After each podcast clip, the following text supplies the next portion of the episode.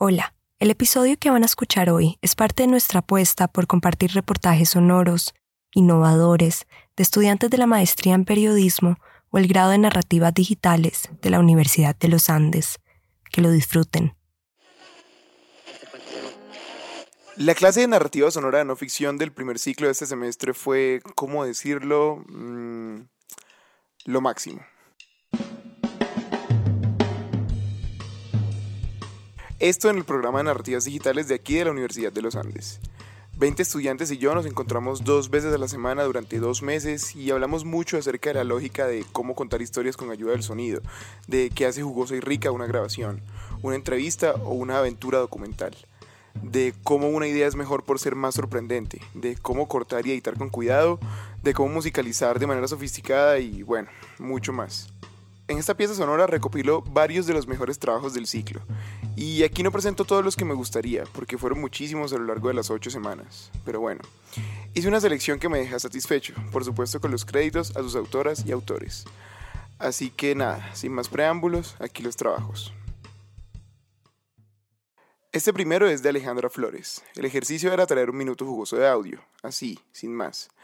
¿Qué hace jugoso un audio en términos documentales y narrativos? Pues varias cosas. Que suene auténtico, que esté cargado de emoción y que cuente algo en general de manera divertida o sorprendente. Aquí va. Marica, no vas a creer. Imagínate que estábamos en la casa de Ñañi para pasar las 12 de su cumpleaños y, y ese man invitó a la mamá de un amigo. Como que, ajá, para que fuera allá tomar cerveza, no sé qué, súper relajado. Y después la vieja llega y, y nos llama y nos dice como que no, no puedo ir porque mi mamá no me dejó. Marica, la vieja tiene como 50 años y le está pidiendo permiso a la mamá para ver si podía ir, o sea, si podía salir. Bueno, en fin, la vieja terminó yendo, la vieja se metió culo de pea, o sea, literalmente pea boleta así. Y un amigo este la llevó a la casa y la vieja, el Uber andando y se tiró, marica, y pra, pro, pra todo, marica, toda la nariz vuelta a nada, o sea, toda ensangrentada. Y, el, y la vieja dice, oye, ¿quién eres tú? Que no sé qué, o sea, no reconoció a Juanma, que fue el, que fue el que la llevó a la casa. Y marica, imagínate, o sea, cualquiera ve a la vieja ensangrentada con un man, ni siquiera lo reconocía, van a decir, no joda, no sé, el man le pegó culo de trompada, violó, de todo. Imagínate esa vaina.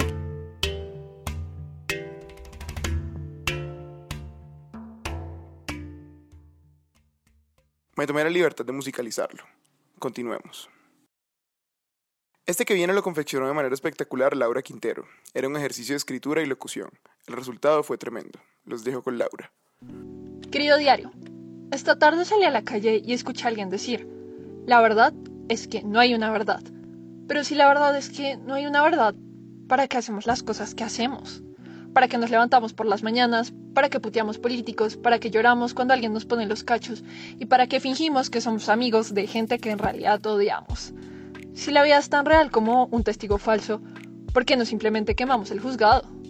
Esto es algo que me estaba molestando desde que tengo 15 años y escuché eso en la clase de filosofía de que Después de desnudarme, en mi cama estoy echado, cuando en realidad junto al fuego estoy sentado, con traje llevo puesto, como lo más trivial me hace creer el reposo nocturno cuán frecuentemente, o lo de que cuán frecuentemente me hace creer el reposo nocturno lo más trivial, como que llevo puesto un traje, que estoy sentado junto al fuego, cuando en realidad estoy echado en mi cama después de desnudarme o lo que sea que haya hecho Descartes René o René Descartes para hacernos dudar de la realidad que vemos o que vemos la realidad que dudamos. En todo caso, si la verdad es que no hay una verdad, significa que vivimos una paradójica mentira. Y cuando todo es mentira, cualquier cosa puede ser verdad, como que el sol es negro y la luna sonríe desde el alto cielo, que nos salen setas de la boca cuando dormimos, que los silencios ensordecen y que las niñas tenemos bocas de fresas para que los suspiros se escapen de ellas. Como que llevo 10 figuras literarias cuando en realidad llevo 9 y como que la gente puede vivir solamente de escribir poesía. Pero, querido diario, tengo que admitir que la verdad yo soy una mentirosa. Y sí debe ser cierto que la verdad es que no hay una verdad, porque esta tarde yo no salí a la calle y no escuché a nadie decir nada. Y ahora tú y yo, queridísimo, amadísimo, respetadísimo, estimadísimo diario, estamos atrapadas en un juego de figuras literarias, donde todo se ha vuelto muy confuso y no sabemos ni cómo funcionan las sílabas de las cosas o sílabas del asco. ¿Sas? Pero es que soy tan inteligente que a veces no entiendo una palabra de lo que digo. Y como ya he incluido hasta un calambur en esta entrada de diario y solo me falta la alegoría, vamos a mentir una vez más y a pretender que todo esto ha sido un discurso alegórico para la importancia de creer en verdades, porque si no, nuestra vida sería una farsa adornada sin significado, como todo lo que acabo de decir. Ojalá yo hubiera escrito así para radio cuando estaba en la universidad. Y por último, una historia espeluznante, producida por María Paula Rubiano y Sebastián Buendía. Se llama Con roedores en el estómago. Antes de empezar, nos gustaría hacer una pregunta bastante curiosa. ¿Ustedes creen en la brujería? Les vamos a dar unos segundos para pensar la respuesta. ¿Ya la tienen? Bueno, en el caso de Carolina Sarmiento, la respuesta a esta pregunta es un rotundo sí. Según Carolina, la brujería, las energías y la espiritualidad han estado siempre detrás de ella. Actualmente es abogada, odia a los ratones y aún vive con el miedo a vomitar. Un disgusto que muchos compartimos, pero que en el caso de Carolina surge por una historia bastante particular. Cuando nuestra protagonista tenía 19 años y no sabía nada de la vida, un brujo fue a la casa donde vivía. Fue un señor a la casa a mirar la alcoba de mi abuelita, porque mi abuelita, eh, pues como le iba mal en el negocio, entonces eh, no sé quién lo recomendó un señor. Yo llegué, cuando llegué a la casa, él ya había sacado de la cama de mi abuelita como una muñeca con con agujas, que supuestamente, bueno, lo había sacado del colchón. Desde pequeña ha sufrido problemas del colon, del estómago y todos sus derivados. Sin embargo, unos años antes de que esto pasara, los problemas gastrointestinales aumentaron tanto que tuvo que visitar el hospital varias veces. Pero los expertos nunca le encontraron una solución a este problema de salud que tanto le molestaba y él llegó a la casa a revisar la habitación de mi abuelita y que le estaban haciendo brujería a mi abuelita. Cuando yo llegué, iba subiendo las escaleras, él me vio y me dijo que yo tenía algo en el estómago. Y él me puso una cruz pesada. El supuesto brujo o cura enmascarado le pidió que fuera a su consultorio, una casa en el mismo barrio donde Carolina y su familia vivían, y le pidió que llevara un par de elementos bastante extraños uno es que un doctor seguramente nunca te pediría para una consulta. Que llevara en la, próxima, en la próxima sesión un litro de agua bendita y un sobre de carbonato de sol. Para ella, igual que para muchos, esto era una experiencia totalmente nueva.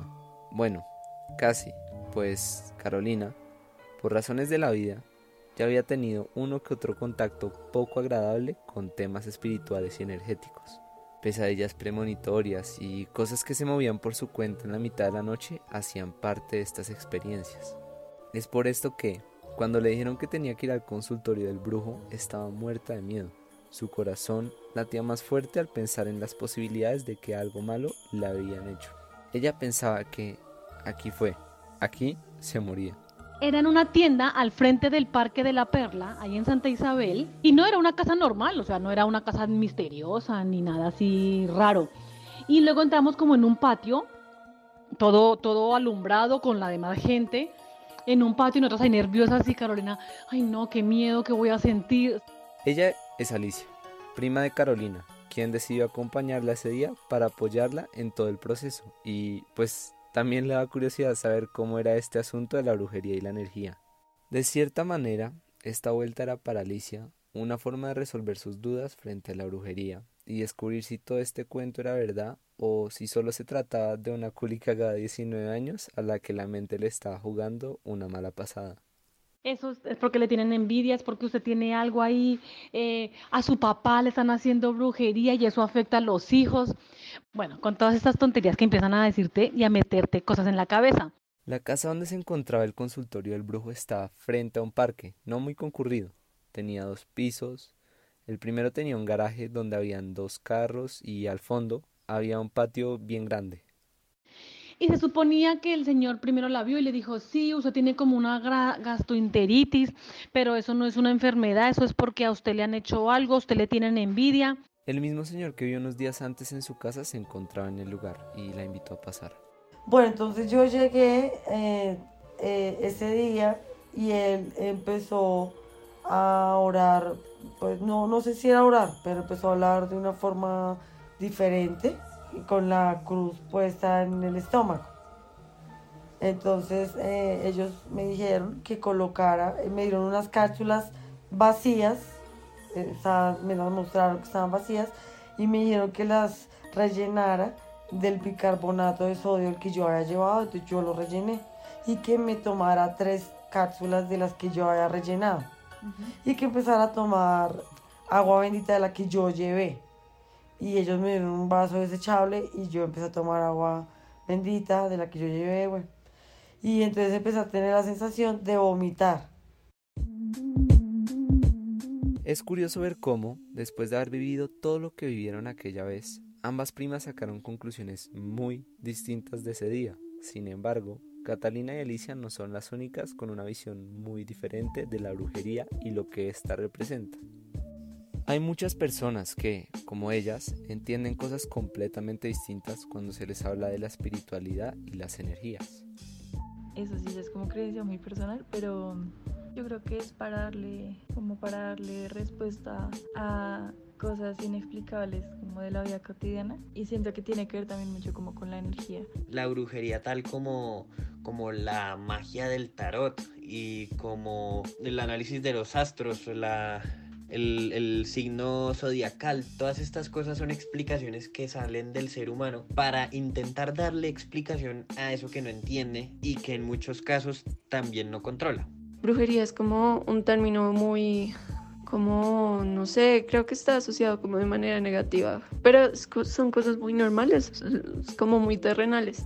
Yo creo que si uno le quita como el nombre de brujería, uno lo haría como normalmente y la gente que está alrededor de uno también lo haría, porque quien no se basa necesariamente como en hacer estas mezclas de las hierbas y eso, sino que es estar bien consigo mismo y vibrar lo más alto posible son cosas que yo no sé explicar, pero sí, sí creo que existen y tienen bastante conocimiento y posibilidades para entrar como en la vida de las personas. Realmente no creo en la, en la brujería, puesto que estas explicaciones que se dan, pues digamos que para mí desde un punto de vista más real y más, más razonable no, no tienen mucho sentido. Es que ahorita estoy muy desconectada con eso, pero yo diría que, que sí que sí creería en la brujería, em, porque es una manera como de ser la mejor versión de uno mismo y siento que eso es como esencial, no solo para uno mismo, sino como para las relaciones que uno crea alrededor de uno mismo. Si algo podemos concluir de todas estas voces y opiniones es que nada está claro. Sin duda alguna, este tema acaba siendo mucho más complejo y amplio de lo que esperaría. Es casi como si la brujería se tratara de la forma en la que cada uno le da sentido al mundo, o, por el contrario, una para hacer de este un lugar más irracional. Pero entonces, si uno quisiera darle una explicación razonable a la historia de Carolina, ¿cómo se le puede dar sentido a lo que pasó después?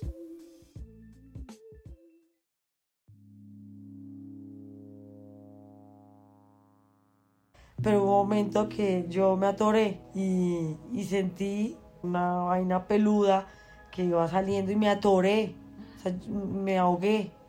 Y era acá como si tuviera un bombril, algo muy peludo. Y entonces ahí yo saqué supuestamente un ratón. Yo no lo vi porque me dio impresión. El que lo vio fue Alicia. Era pequeñito, pero que lo empezaron a desenrollar y, encontraron la forma del ratón. Eh, y ella me dijo que tenía los ojos rojos y le salió, y ella empezó como, como que quería vomitar y le salió eso. Pero no era un ratón grande, ¿eh? no creas que era una rata y, uy, no, qué porquería. Fueron cinco años en los que los ratones perseguían el subconsciente de Carolina. Según ella, se trataba de energías malignas que se habían quedado atrapadas en su cabeza y que tan solo necesitaban un pequeño empujón para salir. Que yo recibí una bebida de color negro que probablemente era de un tinto y que alguien me dio esa bebida eh, y de que ahí pues me, hicieron una brujería. Pero sí tengo la duda porque él me decía que probablemente era la, la mujer de mi papi. Y Cinco años después, a Carolina y Alicia la situación les sigue generando muchas interrogantes que no han podido resolver. Y, pero ya ahorita con, con el tiempo, pues yo a veces pienso, pero lo que sí me genera dudas es que yo sí sentí que salía de, del esófago, sentí que estaba... Y todo, cuando lo, lo vomité, todo el transcurso del día, a la tarde, sentí como pelos, eh, sentí la sensación de que tenía pelos en la garganta le cogí más trauma a los ratones. Bueno, yo por sí yo le tenía trauma a los ratones. Y, y, pues después de lo que me pasó, ya no los puedo ver. Que eso es como magia. O sea, em, ¿sabes? Los magos, ¿sí? Que hacen, tomes algo y te salga de un color.